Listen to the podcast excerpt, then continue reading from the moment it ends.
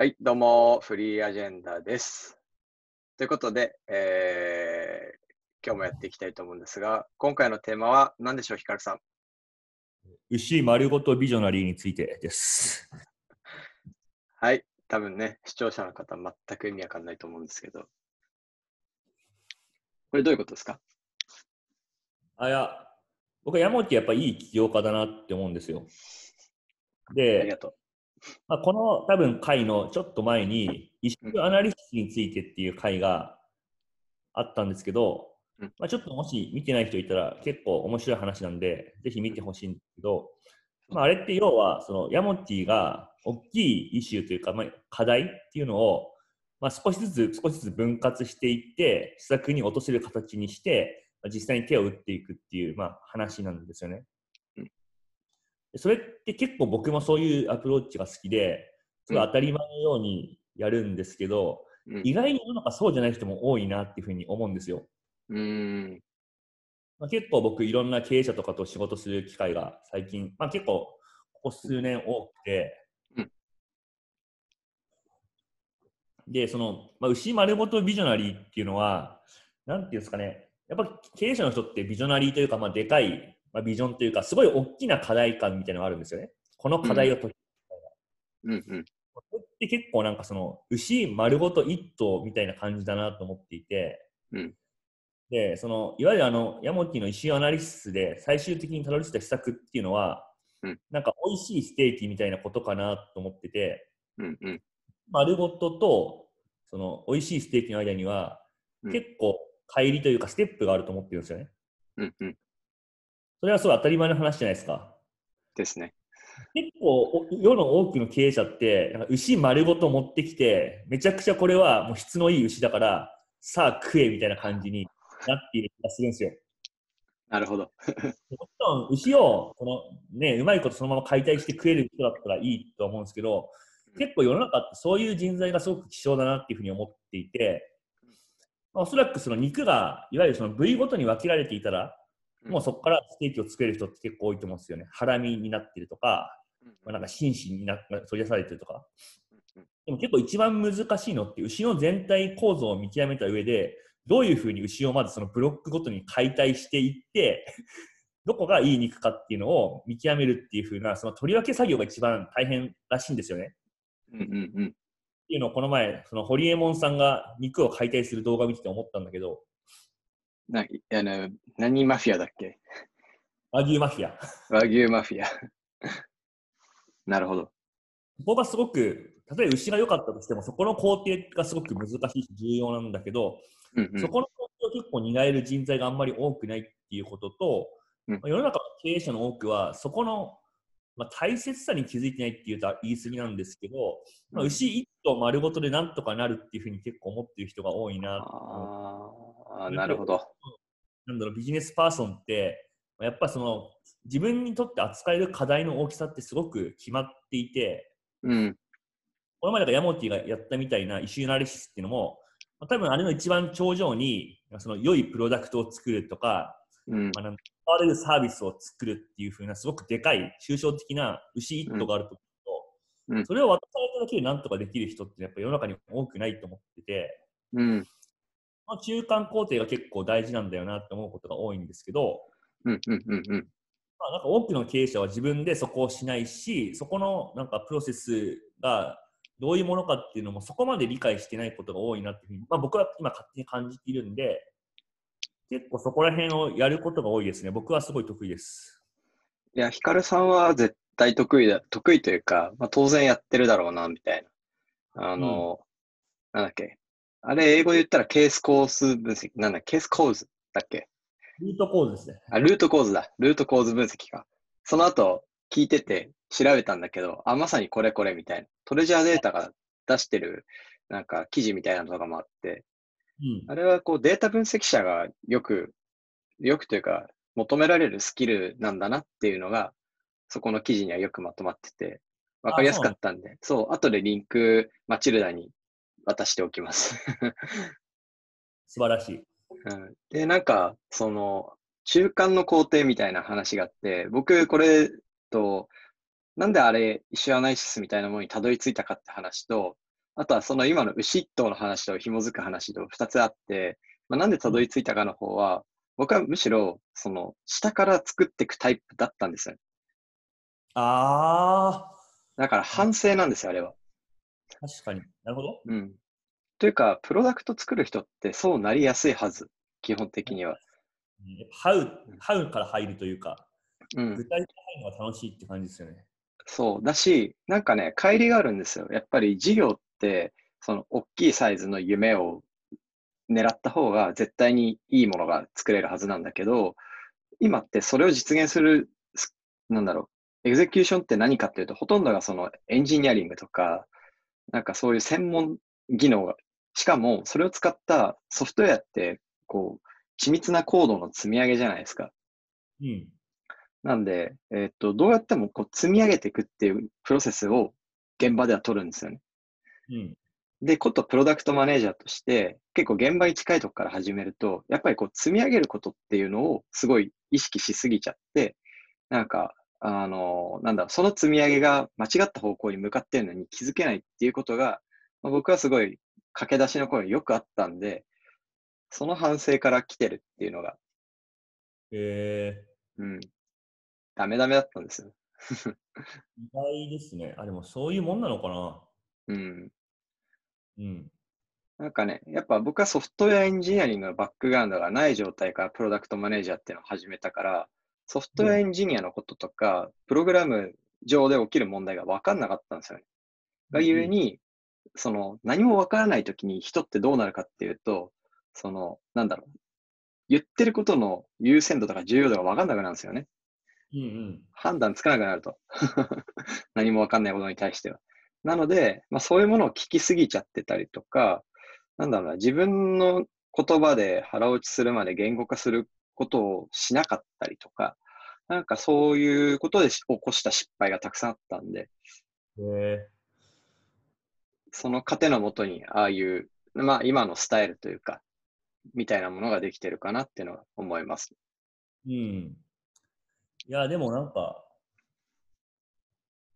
分割するっていうのは結構ビジネスにおいてかなり根幹オブ根幹だと思ってるんですよね。間違いない。どう、まあ、分割も簡単ではないんですよね。その良い分割っていうのと、分割の中における取捨選択っていうのが存在するので、だそれがすごい重要な工程だなと思ってて、うん。まあ、有名な数学者の誰かな、デカルトだったかな？まあ、うん。複雑な問題は分割しなければ解くことができないっていうなんか名言っぽいのがあるんですけど、まあ、それは本当にその通りだなと思ってて、うん。なんかでかい課題っていうのは確かに見つけただけですごく価値があるし、まあ、良い牛は1頭でもそこに価値はあるんですけど、その分割の仕方を間違えるとすごく意味がないし、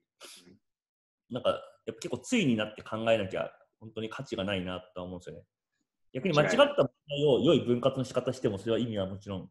ないと思うし、うん。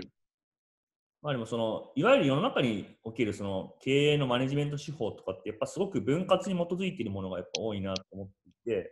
結局その権限以上とかっていう話とかまあ組織をどういうふうにまあそのグランドデザイン形作るかっていう話とかあと OKR とかも要はその何にどう分割した上でまず何にフォーカスするかっていう話なんですよね基本的には。間違いない。うん、やっぱこの牛の分解みたいののセンスみたいのがやっぱすごい問われるなと思っていてでそのビジョナリーな人っていうのは必ずしもそれを持ってる必要はないんだけどその重要性みたいのに気づいてないビジョナリーってやっぱすごく多くてうんそういうのは結構害をなすなっていうふうに思ってるんですよね。こんなにいいマッターズ1頭いるのに、なんでお前らいいステーキ焼けないんだ 繋がってないからね。感じなんですね。でその冒頭で、まあ、そのヤモティがいい経営者だなって思ったのは、まあ、そのやっぱあの分割、まあ、結構ヤモティはここ数年とか結構良い課題を見つけるってことに対してはすごく貪欲だと思うんだけど、まあ、同時に良い分割っていう仕方に関してもやっぱかなり自分なりのこだわりを持っているところが、まあ、僕みたいにビジョナリーじゃない人間からするとなんか良い経営者の条件の一個だなってめちゃくちゃ思いました。ああ、どうもます。でも、それはわ私のね、失敗の糧の上に、まあ、10X を始める前にたくさんした失敗、まあ、あと 10X 中にした失敗で、の糧の上にこうなってるんで、まあ、まだ進化の途中ですね。僕もね、どっちかっていうと、なんで、プロダクトマネジメントできるようになったり、そういう分分割の話はめちゃくちゃそうだね。分割ってさ、ちょっとそれちゃうんだけど、スパゲッティ構造とめちゃくちゃ相性悪くない ?OKR とか。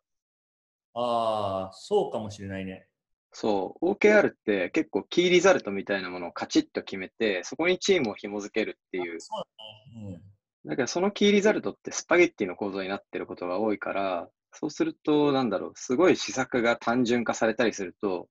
相性がよくなかったりするんだよなと思って。それはそう。まあ、スパゲティって言っていうのは多分その1対 N じゃなくて N 対 N の関係になっていると複雑だって話なんだと思うんだけど、それはその通りで、まあ基本的にシンプルで良い分割で1対 N で基本的には物事を分解できるってことを、まあ、かなりベースに置いてるんで、世の中のものそこまで単純ではないんですよね。だから多くの人が、多くの人っていうかそのなんか、こう、ななんだろう、定性的な感性を持つ人が、そのシンプルな分割とか、もしくは OKR、KPI みたいなものに嫌悪感を持つのはそこだと思うんだよね。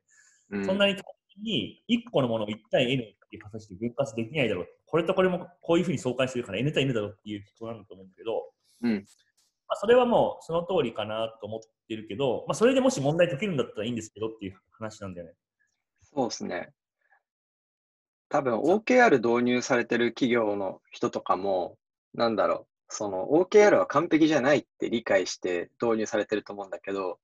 僕はなんかその N 対 N の関係というか、もう少しちゃんとみんながやったことを正しく評価したり、フィードバックに正しく返すにはどうしたらいいかっていうのを考えると、いい制度が思いつかねえなと思って、その結果あ導入しないっていうのに今は至ってるんですよね。まあ、いろんな他のトレードオフもあるけど、納得感がそんなに小さいチームだから、今は乖離がないとか。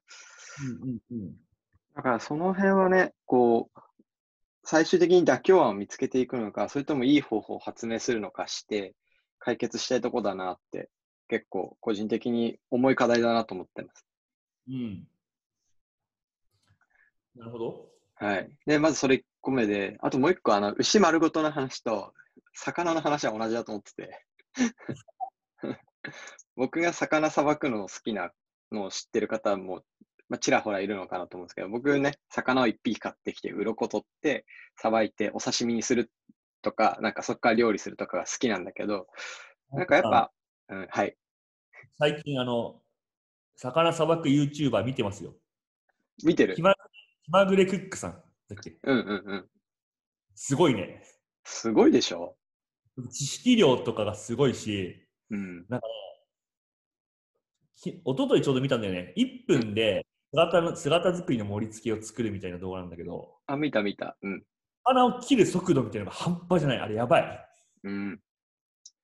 かうんなんか、普通の YouTuber ってちょっとなんだろう、専門性がない中で、こう面白いエントリーを作ったりするっていう方が割と多いのかなと、エンタメ系だと思うんだけど、もう彼の場合はもう明らかに専門性があるもので、人の多くの興味を引けて、で、あの、ソフトなインターフェースみたいな、全部揃ってるっていう、素晴らしいなと思う。まあ、それは置いといて。うん 置いといてね。なんか、やっぱ、あの、魚を一からさばきたいみたいなのも、こう、どこにモチベーションあるかなって思うと、やっぱり、その、美味しい成果物を作りたいっていうのはそうなんだけど、あの全体のプロセスをちゃんと身につけておくっていう、あのプロセスを知っておくこと自体が、すなん、なんですかね、こう、知的好奇心を沸かせるとか、あの作業をすること自体も楽しかったりとか、そこに自分は関心があるんだなっていうのの表れだなっていう気がしてます。なるほど。魚の分割。そう。まあ、仕入れから考えるわけですよ。何今日どの魚仕入れようかなみたいな。比較的な中で一番うまそうな課題を見つけてくるのと同じで。うんでそこからこれどうさばこうとか、今日何にしようとか、最後のアウトプット考えながらさばいていくんですよ。確かに。うん。本書いたら、良い経営をしたければ魚を仕入れなさいみたいな。いや僕の尊敬してる経営者で、あの、ね、フリルの創業者の堀井さんっていうお兄さんがいるんですけど、彼は最近なんかジビエをさばいて人にこう配ってたんで、えー意味わかんねえなと思いながら。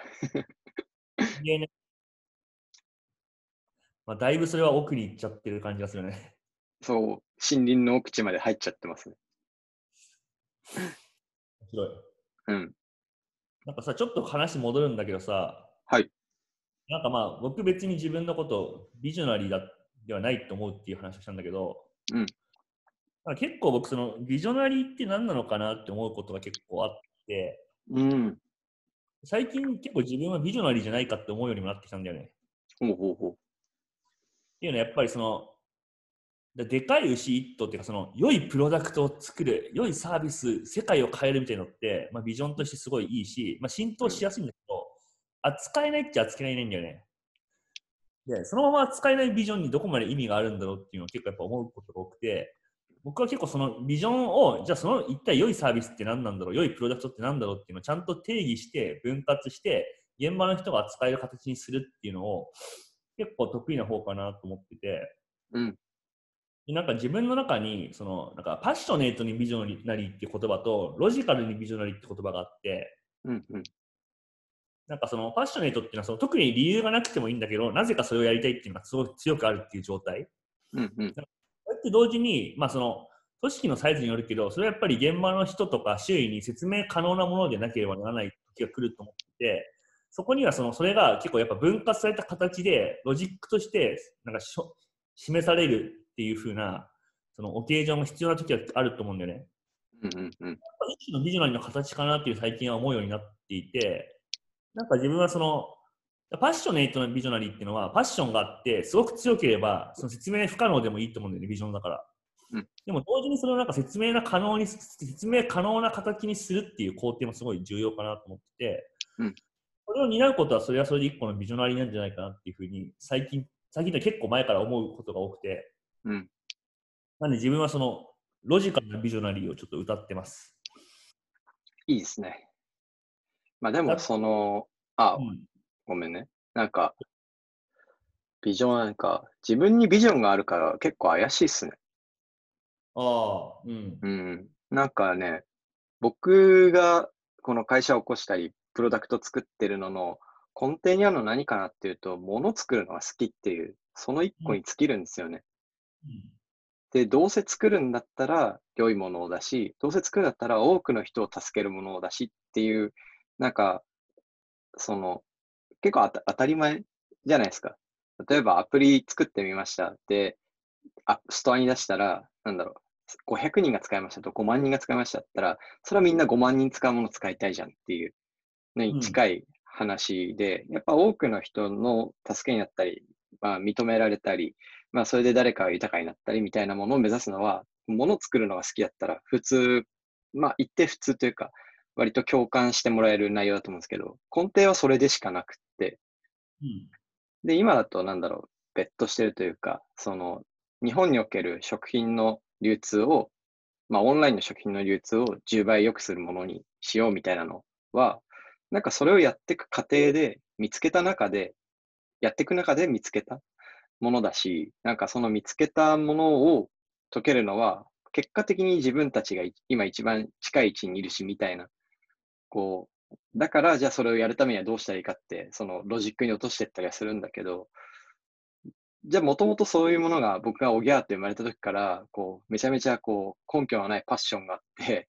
えっと、ビジョンがあったかっていうとそういうわけではないんで、なんだろうね。こう、自分は割と無だなって思いますよ。それはね、気づいているよ。ああ、そうか。うんいやそのいわゆるパッションがあるビジョナリーっていう気はそんなに僕は知ってないかな。まあ、パッションはあるんだけど、うん。なんかそのビジョンに意味があるわけじゃないというか、うんうん。あその、なんだろう。まあ、これってどこまで本当の話か知らないけど、まあ、その、まあ、ファウンダープログラムフィットみたいなものがあると。はいはいはい。要は解く課題が何かってことと、うん解く創業者が誰かっていうあものの間には、まあ、明確になんかその相性の良さがあると。うんそれはまあなんか相性の良いフィールドを見つけてるなっていう気はする。っていうか、まあそそういうふうなことを考えてエントリーしてるんだろうなって思うんだけど。うんでまあそれがビジョンに基づいたものかっていうと、なんかそういうわけじゃないのかな。うん。そうだね。うん。でもそれ別に説明できてればいいんじゃないって思う。そうだね。まあ、確実に相性はいいと思うし、なんか、かまあ、覚悟は決まってるし、うん、いい位置にもいるとは思ってるから、まあうん、まあそうなったら、あとやりきらない理由がないからやりきるんだと思うんですよね。だけど、めちゃくちゃこう無償、無償の愛があるわけではないっていうか。あそれ面白い。うん。うん。子供に対するような愛情があるわけではない。うん。うん。かな。マーケットとしてあんま成立しないっていうことが見えたら、パッパと別のとこ行くっていう。行くだ行くだろうね。そうだろうね。例えば、とうん。ロケットを上げますとかって、こう夢があったとして、だけうんど実は宇宙なんてものはなかったってなったらさっさとやめるっていう。ああ。うん。それは確かにあるかもね。うん。なんかちょ、ちょっと前になんか、なんだっけな。そういう、いわゆるその農家とか生産者を助けるみたいな感じのサービスを営んでる人がいたんだけど、うん。やっぱなかなかマーケットとしては難しいし、なんかそんな短期間で跳ねる感じもやっぱしなくて、うんこれまあちょっと目がないとは言わないんですけど、結構時間かかりそうですねみたいな。うん。なんか友達に言ったら、いや、全然分かってますよみたいな。うんでも30年とかやってれば、いつかはそれ来ると思うんですよみたいな。この領域がすごく好きなんで、それでいいと思ってますみたいな。なんか、うん。うん。だから領なんだろうだからその跳ねるかどうかは別としても、その領域にベットしてるというか、うん。うん。まあ、それはちょっと無償の愛を感じたけどね。確かに。なんか無償の愛ってエゴでもあるから、結局、そのなんだろうな、人を巻き込まない範囲でやるべきではあるかなっていうのが個人の整理ですね。うん、その事業とかだったら。確かに。そうだね。でも誰かを巻き込むんだったら、僕はその人の、周りにいる人の、なんだろう、を幸せにするってとこまで、やっぱ、その、創業者とか社長って責任を持つべき存在になるし、こう、昨日リッチャに言われたんだけど、その社会の後期だっていう。で、やっぱり僕らの会社はもう後期になっていくべきだっていうふうに考えてるから、そうなるとやっぱ責任が伴うんで、こう、30年成功しませんっていうのは絶対に口が裂けても言えないかなっていうのはうん思いますね。まあ、趣味の範囲とか、あとは数人の納得したメンバーだけでやるんだったらいいんだけど、採用したりする上では、それはちょっと言っちゃダメかなって思ってる。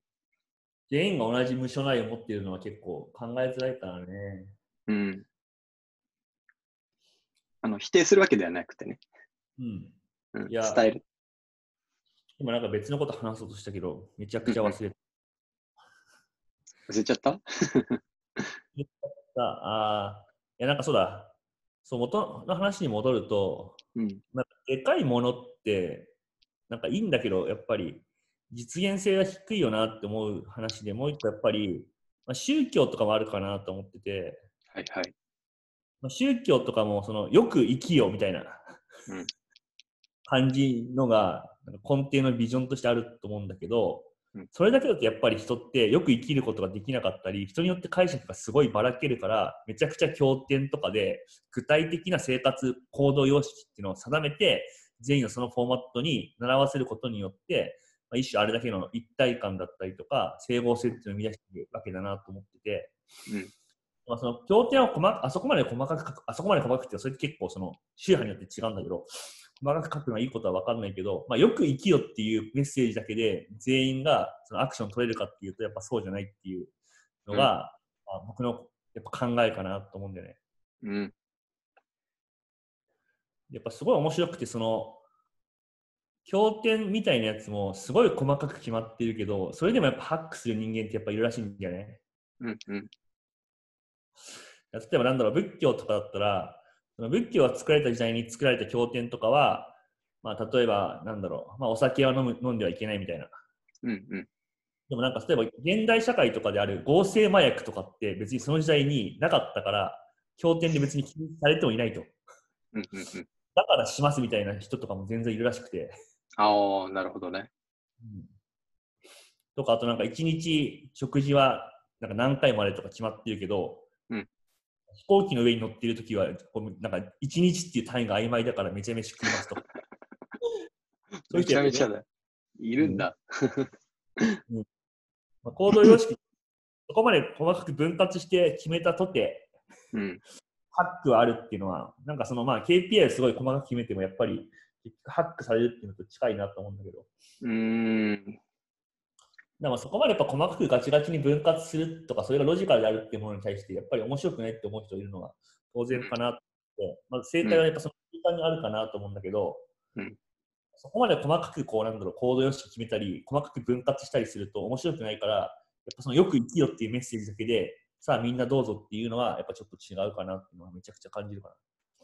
確かに。なんか細かい法律が乱立したり、社内ルールがめちゃくちゃたくさんになっていくっていう話と結構近いよね。だから、うん。まあ今、その会社経営してる人とかで、まあそういう方向で経営しようとしてる人はすごい少ないんじゃないかと思うんだけど、うん。あまあちっちゃい企業だったらね、なんかうん基本的にはやっぱり思想を縛っていくというか、うん。その思想のレイヤーを縛ってて、一定のハック、まあハックしてくるような人は入れない、そもそも違うっていうのをできるだけフィルターするとか、なんかそういう活動をするんじゃないのかな。そうかもしれない。うん。難しいけどね、人は変わるし。うん。まあそんな牛とビジョナリーの話でした。そうですね。じゃあ、こんなとこかね。はい。はいということで、えー、牛とビジョナリーの話、気に入った方、チャンネル登録お願いします。いいアジェンダでした。じゃあまた会いましょうい、また。